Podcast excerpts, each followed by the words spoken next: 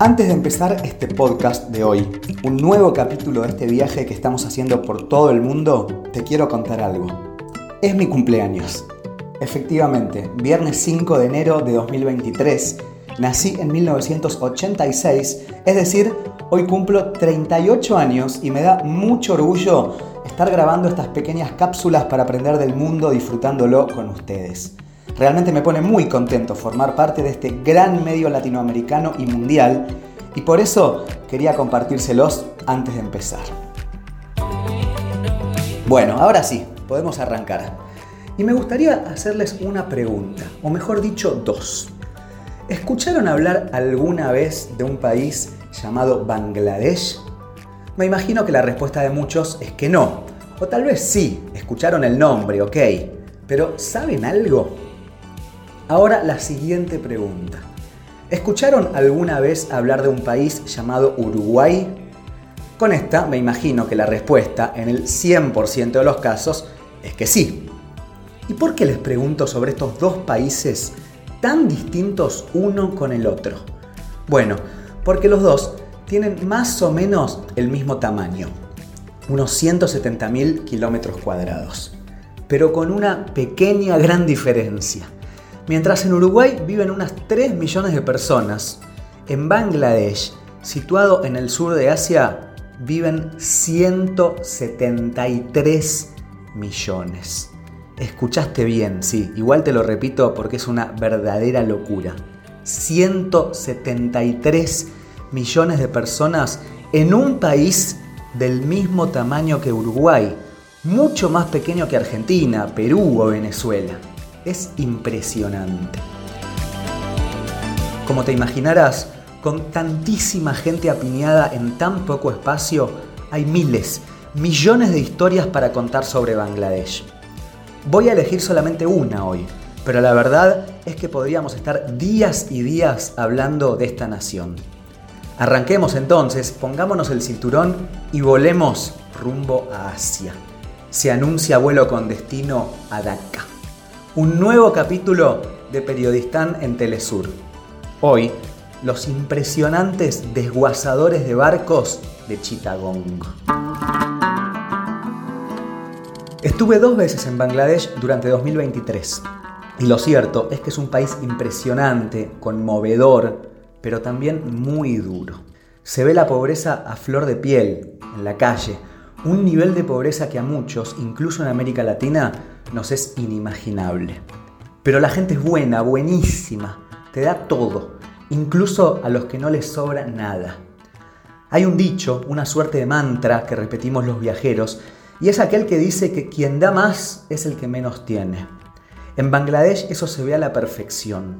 Una nación en la que la gente vive hacinada. Muchos no tienen absolutamente nada, viven vidas cercanas a lo inhumano y sin embargo ahí están, ofreciéndote la mano, todo para que te sientas bienvenido, dándote justamente una bienvenida hospitalaria, calurosa.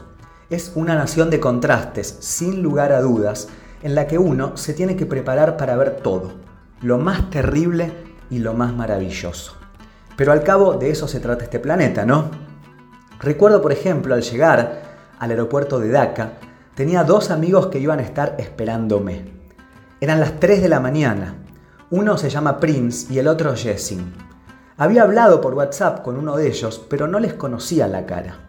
Y me habían dicho que sí, que no había problema para esperarme a esas horas incomodísimas de la madrugada. Lo increíble es que no solo hicieron eso, no solo se acercaron con el auto hasta el aeropuerto, que queda en los suburbios de la capital, lejos, sino que encima me dieron la bienvenida con un frondoso y colorido ramo de flores, rosas, geranios, jazmines. Nunca jamás en mis 37 años, bueno, ahora 38, me habían regalado flores.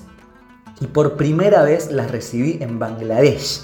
Y encima, a lo largo de esas dos semanas que estuve en aquella nación que limita con India y con Birmania, me dieron flores cuatro veces más diferentes personas. Qué gente buena, qué gente hospitalaria, pero también qué gente sufriente. La historia que les quiero contar hoy de Bangladesh es una historia bastante terrible. de gente pobre y trabajadora, gente que hace hasta lo imposible por llevar el pan a su familia, y que en ese intento muchas veces arriesga su vida. Tenemos que situarnos en la segunda ciudad más importante del país, llamada Chittagong. Es una ciudad bañada por las aguas del Océano Índico, el Golfo de Bengala. Y allí funciona un impresionante cementerio de barcos y buques. ¿De qué se trata esto? Bueno, todos los mares del mundo, como saben, están surcados por enormes buques cargueros que llevan containers. Son buques de miles de toneladas, construidos para aguantar olas enormes, tormentas, las peores condiciones en medio de alta mar. Estos buques llevan las mercancías que consumimos, autos, caños, de todo, todo lo que se te ocurra. Pero claro, estos monstruos gigantescos que recorren todos los océanos del planeta también tienen una vida útil. En un momento, después de tanto desgaste, y lo digo entre comillas, mueren a los 30, 35 años. ¿Y saben a dónde se van a morir una gran parte de los barcos gigantescos que navegan por todo el mundo? A esta ciudad llamada Chittagong, en Bangladesh.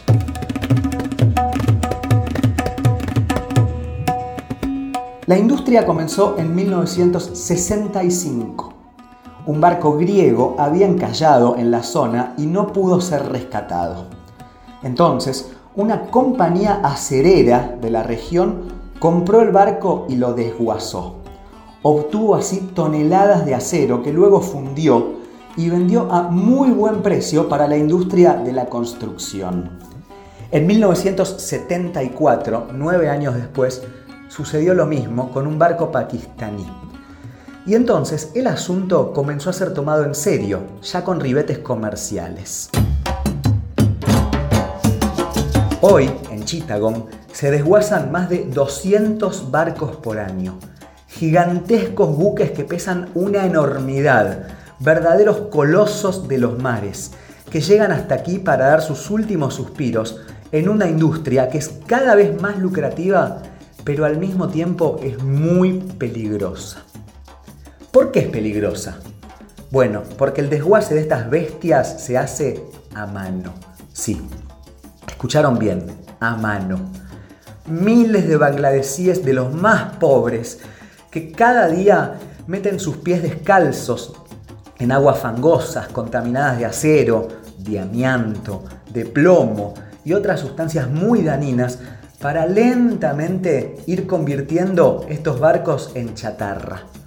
Con algunos duran hasta seis meses y es un trabajo peligrosísimo. Imagínense, en medio de estos enormes animales oxidados, en el agua y el barro, trabajando en las peores condiciones, con cables que pesan hasta 5.000 kilos, con dinamita, haciendo fuerza solo con sus manos, una fuerza hercúlea, la que se necesita para convertir estos buques en polvo, o mejor dicho, en piezas de acero que luego será vendido a muy buen precio en el mercado para usarlo en otras cosas. Miren, les voy a confesar algo. Intento siempre que mis podcasts sean lo más gráficos posibles, que a medida que escuchas mi voz te puedas imaginar lo que te estoy contando. Pero la verdad es que en este mundo algunas cosas son imposibles de imaginar. Haz lo siguiente, una vez que termine el capítulo de hoy. Anda a un buscador de internet y pone desguazadero de barcos en Bangladesh. Las imágenes que veas te van a resultar muy impactantes. En medio del fango, miles de hombres, como hormiguitas, luchan contra monumentales colosos de acero. Una lucha desigual que lleva meses hasta poder finalmente reducirlos a la nada, sin mucho más que la fuerza de sus manos y una determinación invencible, la de arriesgar sus vidas para llevar comida a sus familias. ¿Saben por qué tantas empresas cargueras del mundo eligen a Bangladesh? Porque allí, lamentablemente, al ser un país pobre y que necesita que su gente tenga trabajo, las regulaciones son mucho más laxas que en otros lugares.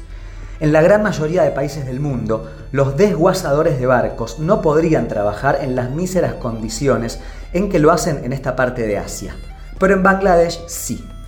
Y por eso tantas compañías a las que nada les interesa más en el mundo que la plata, terminan allí con sus vetustos armatostes, listos para ser descuartizados.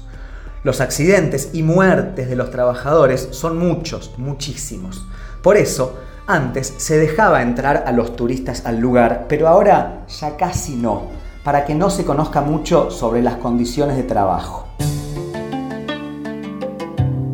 Es una historia bastante dura, ya lo sé, la de estos asesinos de barcos, entre comillas, claro, aunque en realidad muchas veces los barcos terminan asesinándolos a ellos.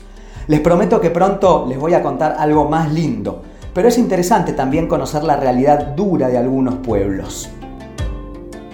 Como les dije, de hecho, las personas que conocí en Bangladesh, por más que trabajan en estas condiciones y que la gente siempre se esfuerza para seguir viviendo como puede, son de las más amables y hospitalarias que conocí en mi vida.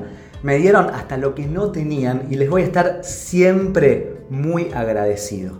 Es un país que amo. Y ahora sí, termina el capítulo de hoy. Como siempre digo, los temas que aquí tocamos son nada más que disparadores. Pero estoy seguro que mucha gente, una vez que termine de escuchar este podcast, buscará por sus propios medios más información del asunto, porque realmente hay mucha. De eso se trata al cabo, alumbrar un poquito el mundo para que después puedan seguir ustedes por sus propios medios.